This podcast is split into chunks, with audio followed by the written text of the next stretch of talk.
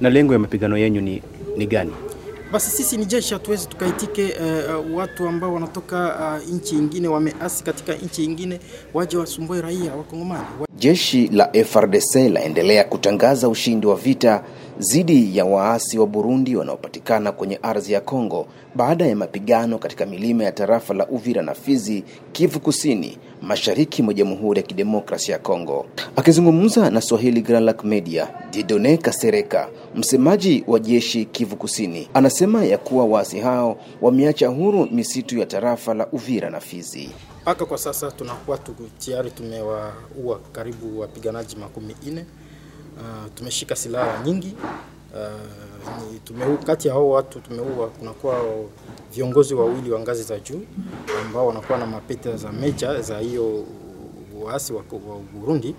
Uh, tumefaulu pia kumuumiza huyo anamuita za Bampema uh, ambaye anakuwa kiongozi wa uh, FNL naye amekimbilia misituni na tunaendelea kuwafata Kwa sasa tunawaambia kama hawapatikane tena katika misitu wala ya Uvira wala ya Fizi. Mapigano hayo yalipelekea waasi wa moja kuuliwa na wengine kujeruhiwa na kukimbia katika misitu ya Mwenga, Kivu Kusini, mashariki mwa Jamhuri ya Kidemokrasia ya Kongo.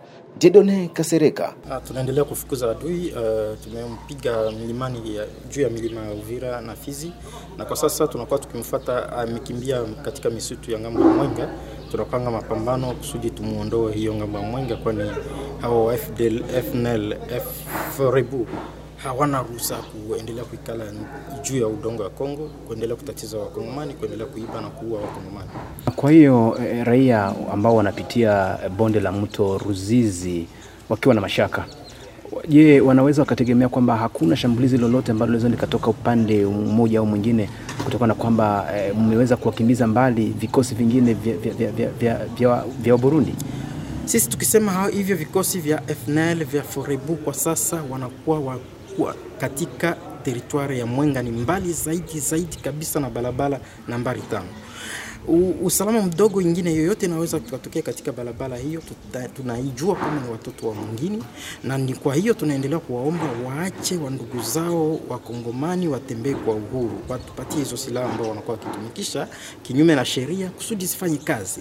Kutoka Uvira, mashariki mwa Jamhuri ya Kidemokrasia ya Kongo, mimi ni Albert Nzobe wa Swahili Grand Lac Media.